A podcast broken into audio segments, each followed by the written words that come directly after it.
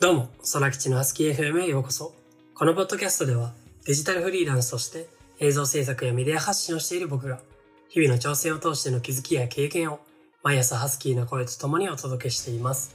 朝食の友や、移動時間などの隙間時間に、スマホを閉じてお楽しみください。この放送の音源は、著作権フリーの AI 作曲サービス、サウンドローさんの提供でお送りしています。え本題の前に一つお知らせをさせてください。私、空吉は4月1日から大学を休学して独立して活動しております。今までは法人向けの映像制作がメインでしたが、今後個人向けの映像ももっとたくさん撮っていきたいと思っています。ウェディングやイベント撮影など、もしご依頼をご希望の方は、DM やホームページからぜひご連絡ください。それではね、早速今回から、えっと、第セカンドシーズンのね、えっと、まあ、新企画というかで、質問をね、毎回答えて、一つ答えていこうということなんですけども、あの、質問箱の方を、えっと、設置しましたので、そちらに書かれている質問の方をね、毎朝この冒頭に、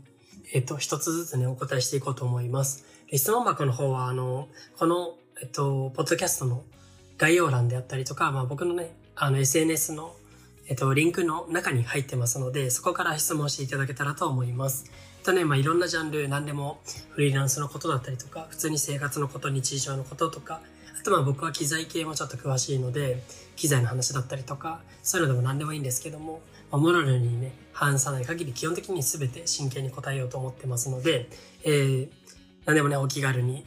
質問していただけたらと思います。ではまあ今日の質問なんですけども、今日の質問結構軽めっていうか、短く端的にまとまってるんですけども、読みたいと思います。はい。怒りを鎮めるときって何してますか？っていうことなんですけども、はい。怒りを鎮めるときって何してますかということで、まあ、怒りっていうね、やっぱりし、なんだろう、感情って結構、うん、まあ、自分でね、制御しづらいものでもあると思うんですけども、なんか僕が一つね、あの、やってる具体的なアクションっていうか、うん、それをね、ちょっとおすすめなので共有しようかなって思うんですけども、あの、まあそれをね、まあ結論から言うと、あの自己分析というか、もう自分の気持ちをね、客観視するためのことなんですけども、えっと、自分の今考えてることとか感じてることを全部紙に書くっていうことですね。で、やっぱりまあ、なんだろう、いろいろ、ね、いろんな場面で生活してると人生絶対にまあ思い通りにいかない瞬間とかってめちゃくちゃあると思うんですよね。うん。自分は非がないのになんで怒られてるんだろうとか、うん。もう本当にそんなことばっかりだと思うんですよね。生活とかアルバイトとか、もう僕だって独立してからもね、いろいろまあ理不尽なことだってたくさんありましたし、ね、そういうことがあるんですけども、やっぱりそれを、あの、引きずってても、結局自分のパフォーマンスだってどんどんまあ怒怒ってるから下がってくるし、しかも一人も当たって人間関係も悪くなるしっていう感じで、怒ってる時って何もメリットがないんですよね。てか、あった試しがないんですよ。だから、やっぱりそれを早く自分でそれを分析して、あの、自分が今どういう感じなのかっていうのをね、把握して、でその上で、えっと、じゃあ今何すべきなのかっていうのを、一回冷静にね、なる手段っていうのを一つ持っておくべきだと思います。で、その手段っていうのが僕はまあメモ書きって言われるもので、あの、もう紙にひたすら書き殴るっていうね、自分の考えとかを書き殴ってると、まあすごい楽になるっていうか、あの自分の考えボンボン、まあ書き殴って、それを客観視することができるんで、自分ってこんなこと考えてんなとか、結構イラついてんなとかだったりとか、意外と起こった原因ってちっちゃいことだなとか、客観的に見たらまあ、許してあげてもいいかなとかってなったりとか、まあちょっと忘れてあげた方が、忘れるっていうかね、まあ気にせずに接した方が今後のためにはプラスだよなとかっていう感じでなることができるので、ぜひ、えっと、試してみてはいかがでしょうか。ちなみに僕はメモ書きはね、この気持ちを沈めるっていうか、なんか感情的になってる時以外にも普通に普段の考えてることをまとめる時とか、あの、ね、あの、本読んで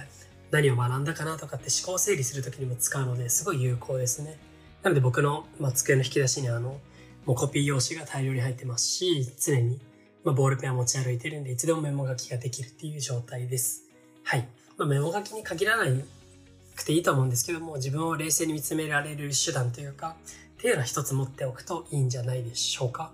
まああの、一人で喋るとかでもいいし、映画見るとか、ぼーっとするでもいいんですけども、僕の場合はメモ書きが一番スピード感持ってできたので、今でも採用してます。ぜひお試しください。ということで、はい。こんな感じで質問にお答えしていくので、全然ね、あの、気軽に、概要欄とかリンクから、え質問箱に飛んでですね、そこから質問を打ってくれたら、え今後もお答えしていこうと思います。じゃあ今日もね、本題に入っていきましょう。はい。まあ、今日の本題なんですけども、今日はまあすごい人じゃなくても、発信はして良くないですかっていうような話ですね。そこら辺の話をしようかなと思ってて、やっぱりまあ僕もまあ一 SNS で発信してる身ではあると思うんですけど、まあ全然まだまだね、大したことはないんですけど、でも一応発信してる身、SNS っていうのはそういう使い方をしてるんですけども、あの、やっぱり同じ発信者っていうところで見ると、芸能人とか、だったりとか、それぞれの業界にすごい方とかっていうのはやっぱり同じ土俵で立ってしまうんですよね。発信者っていうのは一括りにして。そのプラットフォームの中であの一つ確認されてしまうんですけどもじゃあそうやって、ま、すごい人たちがいるわけじゃないですか僕だってまあ映像とか、まあ、フリーランスとしての生き方仕事術とかについて、まあ、まあジャンルで言ったらそこら辺かと思うんですけども全ての業界において上には上がいるわけですよね。まあ映像だったらそれこそ映画監督の人だったりとか、もう業界の歴がもうめちゃくちゃ長い人だったりとか、若くたっても大川祐介さんみたいな、すごいね、会社を作ったりとか、もう本当にトップインフルエンサーみたいな感じでやってる人だったりとか、そしてまあ仕事術の方だって、まあ、本当にまあたくさんの有名な方とか、会社作ってる方とか、もういろんなすごい人が出てくる中で、じゃあそれを考えたら僕とか、なんか、なんだろう、まだまだこれからっていうかね、そんなにもうめちゃくちゃ知名度があるわけでも実績がめちゃくちゃあるわけでもない人が発信する価値ってあるのかっていうね、疑問に陥ってしまうことってあると思うんですよ。で、僕自身もやっぱりあの、そういう人を見てるとね、うわ、すげえなって思って、そういう人が発信してた方を聞いた方がいいよなって思うこともあるんですけども、じゃあそこに、あの、まだこれからっていうかね、今現在進行形でそこを駆け上がってる人が発信する必要っていうか価値、需要はないのかっていうと、僕は全くそんなことは思わないですね。でね、なんでかっていうとなんですけども、やっぱりその、じゃあ発信、まだまだ中級者とかね、まだまだその、これからっていう人が、の強みっていうか、は何かっていうと、結局視点だと思うんですよね。うん。で、やっぱりトップでもうずっと最前線突っ走ってきあの時代をね、作っていくような人たちでは気づかないような視点というか、やっ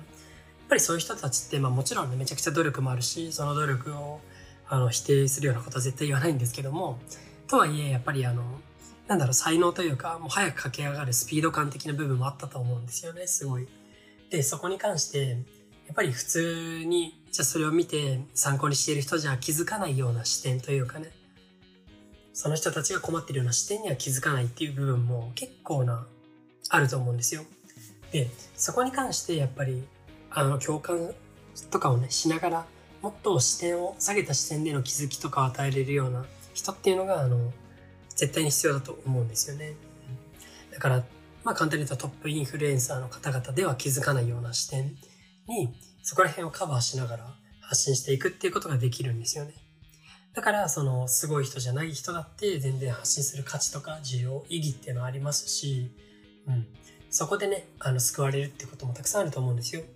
だから別に、だって普通に情報を得たいんだったら、それはもうトップでめちゃめちゃ業界のね、最先端突っ走ってる人たちだけを見ればいいんですけども、そこでやっぱり僕とかの発信を聞いて、そこからすごい参考になったよとかって言ってくれる人がいるっていうのは事実なんですよね。で、じゃあその人たちが効率悪いことをしてるかっていうと全くそうではないと思っていて、やっ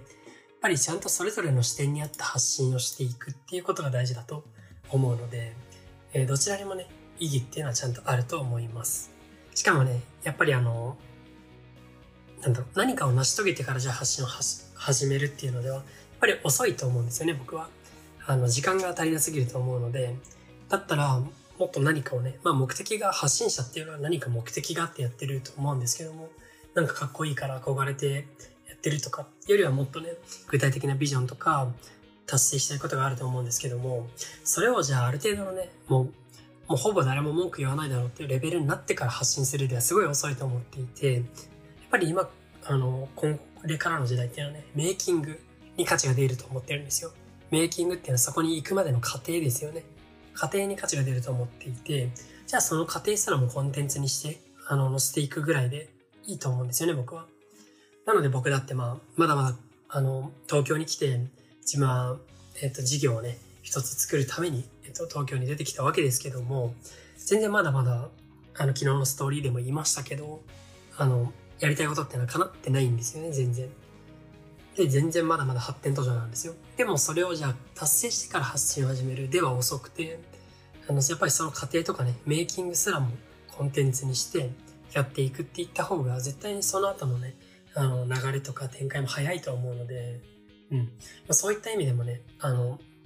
すごい、すごい人じゃないというか、まだ、正確に言うとまだすごい人じゃない人ですよね。そういう人たちでも発信する価値っていうのは大いにあると思うし、うん、今後はね、そういうメイキングに価値が出てくると思うので、ぜひね、何か成し遂げたいとか、そういう人に関しては、あの、今のうちからね、もう同時進行で発信もして、そのメイキングすらもコンテンツ化していくっていうのを、えー、やっていくといいんではないでしょうか。はい。ということで、まあ今回はね、すごい人じゃなくても発信できるというようなお話でした。私、空吉は映像制作や YouTube プロデュース、広告作成など動画を使った幅広い業務をしています。ご依頼の際は各種 SNS の DM もしくはホームページからお問い合わせください。え質問箱の方もね、え、ー、と随時受け付けてますので、えどしどし、えー、質問を入れてってください。では今日も素敵な一日をお過ごしください。またね